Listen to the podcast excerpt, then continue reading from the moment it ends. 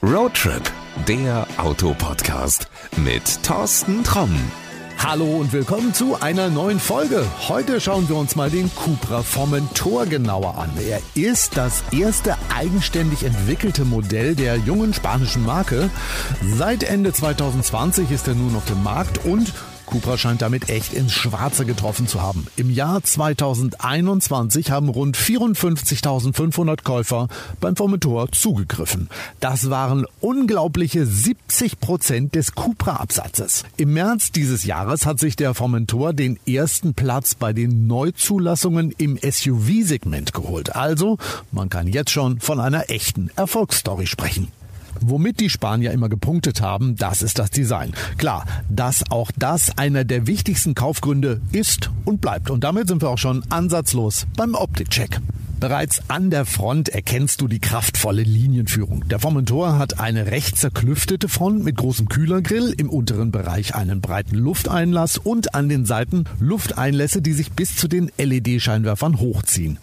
Diese sind auch keine Show. Sie dienen tatsächlich dazu, die Bremsen bei forscher Fahrweise in einem gesunden Temperaturbereich zu halten. Das kennt man auch von den typischen Frontpartien des einen oder anderen Rennwagens.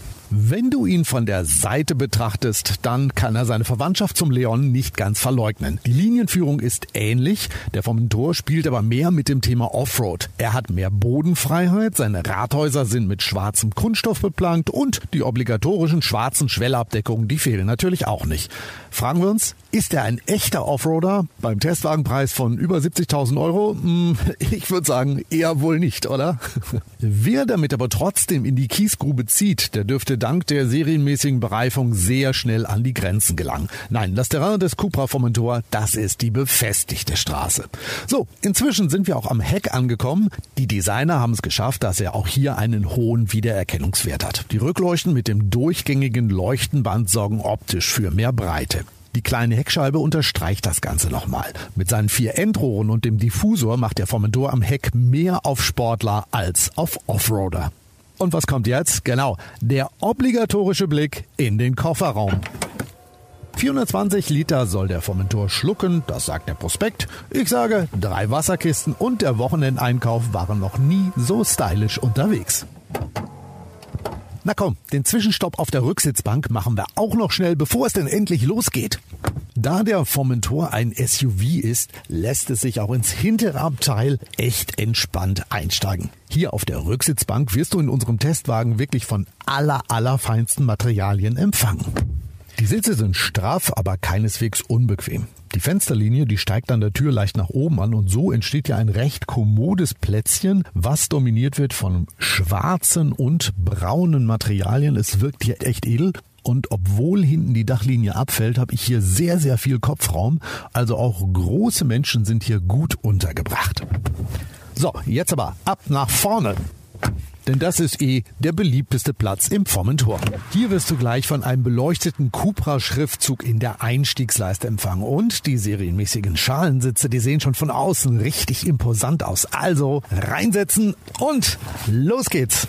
Details in der typischen Cupra-Farbe Kupfer und gebürstetes dunkles Aluminium sorgen schon auf den ersten Blick für ein hochwertiges Ambiente. Alles sieht gut aus und ja, fühlt sich auch genauso an. Wenn wir uns die Anzeigen und Bedienelemente mal anschauen, dann stellen sich eigentlich keine Fragen. Auch wenn du noch nie in einem Cupra unterwegs warst, solltest du auch im Infotainment-System alles das finden, was du suchst. So, und jetzt ist es soweit. Gib's zu, du hast schon drauf gewartet und hier ist sie, diesmal in einem Knopf auf dem Lenkrad, die Zeitmaschine! Guck, da bin ich wieder. Der Cupra Formentor und ich haben 1933,6 Kilometer zurückgelegt. Und was ich ganz vergessen habe zu sagen, unser Testwagen ist ein ganz besonderer Formentor. Und zwar das Sondermodell Tiger Grey. Unter der Haube werkelt ein 390 PS starker Fünfzylinder, der nicht nur eine Menge Dampf hat, sondern auch sehr, sehr geil klingt. Auch das abstimmbare Fahrwerk mit seiner progressiven Lenkung und dem Allradantrieb die sorgen für mächtig Fahrspaß. Wir waren beim Finale des ADAC GT Masters am Hockenheimring in Frankfurt und dann noch zu einer kurzen Stippvisite in Berlin unterwegs. Und dabei war der Spanier ein echt verlässlicher Reisebegleiter. Du fühlst dich auch nicht genötigt, immer volles Rohr über die Autobahn zu bolzen. Er beherrscht auch das souveräne Dahingleiten genauso gut. Und dann kommst du auch auf langen Etappen sehr entspannt am Ziel an. Stellt sich die Frage, für wen ist der Cupra Formentor VZ5 in diesem Fall in der Tiger Edition Nummer 25 von 999 die richtige Wahl? Schwierig, denn er ist in mehrfacher Hinsicht ein Crossover. Zum einen ist er ein edles Kompakt-SUV, aber auch ein sportliches Auto vom Schlage eines BMW 2er, einer Mercedes A-Klasse oder die konzerneigenen VW Golf und Audi A3. Aber dank dieses fantastischen Fünfzylinders ist er eben halt auch mit den leistungsstärksten Versionen vergleichbar, also dem M2, dem A45 AMG, dem Golf R oder dem Audi RS3. Und wenn es nicht das limitierte Tiger Grey Sondermodell sein muss, ist der Cupra Formentor dank umfangreicher Serienausstattung auch günstiger als die Kompaktsportler. Zudem bist du auch durch die SUV-typischen Eigenschaften bequemer unterwegs. Also wenn du den Spanier bislang noch nicht in die engere Auswahl gezogen hast, solltest du ihm eine Chance geben. Ich sag's immer, die Probefahrt entscheidet. Und eins kann ich dir sagen, den Sound des Fünfzylinders, den vergisst du nicht so schnell wieder. Kommen wir am Ende wie immer zur Rubrik. Worüber hast du dich geärgert? Hm, naja, dass das Sondermodell Tiger Grey auf 999 Exemplare weltweit limitiert ist, das dürfte für den meisten Ärger gesorgt haben. Weil ich habe nämlich nicht die Möglichkeit, mir eines dieser Exemplare in die Garage zu stellen, ihn in 20 Jahren rauszuholen, anzulassen und zu sagen, das waren noch Autos mit einem richtig geilen Sound. Nein, aber Spaß beiseite. Ähm, wo ich wirklich drüber gestaunt habe und gedacht habe, nee, also das muss jetzt wirklich nicht sein. Das ist die Hupe. Achtung. Das ist doch keine Hupe für ein 390 PS Auto, oder? Also da könnte man vielleicht noch ein bisschen nachrüsten und nicht gerade das einfachste Teil aus dem Regal kramen, was da gerade rumlag. Aber egal, es ist eben halt nur die Hupe. Alles in allem kann ich wirklich sagen, ich habe mich über eigentlich nichts ärgern müssen. Es ist ein Auto, was richtig, richtig viel Spaß macht. So, also mein Resümee ist wirklich, es ist ein Auto für Leute, die viel Spaß am Auto und auch am Autofahren haben. Man hat irgendwie das Gefühl, es werden immer weniger, aber das ist wirklich noch so ein Auto, was dich echt begeistern kann.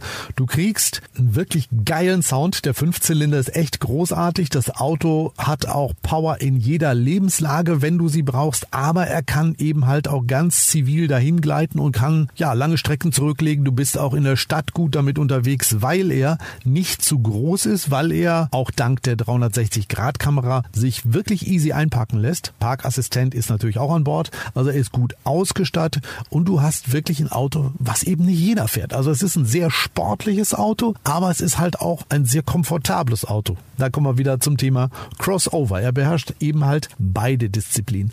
Aber er ist halt eben auch wirklich eine gute Alternative für alle, die sich mal einen Kompaktsportler vielleicht gönnen wollten. Er kann mehr. Also du sitzt besser, du hast da auch mehr Platz und äh, hat einen Offroad-Modus. Ich habe ihn nicht ausprobiert. Ich äh, finde es einfach schade, mit so einem Auto irgendwo ins Gelände zu fahren. Aber wenn die Leute bei Cupra so ein Ding einbauen, ich gehe mal davon aus, dann könnte man zur Not auch damit, keine Ahnung, den Pferdehänger aus der Wiese ziehen. Dank Allrad wird das auch kein Problem sein. Also echt, es ist ein Auto, das solltest du dir einfach mal angucken, einfach mal zum Cupra-Händler gehen, das Ding Probe fahren und dann selber entscheiden, ist das was für mich oder vielleicht auch nicht. Das sollte es eigentlich für heute auch gewesen gewesen sein. Ich pack dir mal in die Shownotes einen Link zum Cupra Formentor und auch zu diesem tollen Sondermodell namens Tiger Grey. Und wenn du in deiner Podcast-App auf Abonnieren gedrückt hast, dann ist alles gut. Dann hören wir uns nämlich in der nächsten Folge wieder. Hast du das noch nicht gemacht, dann wäre jetzt der richtige Zeitpunkt. Denn in der nächsten Folge, da schauen wir uns wieder gemeinsam ein spannendes Auto an. Welches das sein wird? Mm, nee, das verrate ich dir jetzt natürlich noch nicht. Dafür musst du Roadtrip, der Autopodcast, schon abonnieren. So, Knopf drücken und wir hören uns dann bald wieder. Bis dahin, gute Fahrt und pass gut auf dich auf. Adios. Das war Roadtrip, der Autopodcast mit Thorsten Tromm.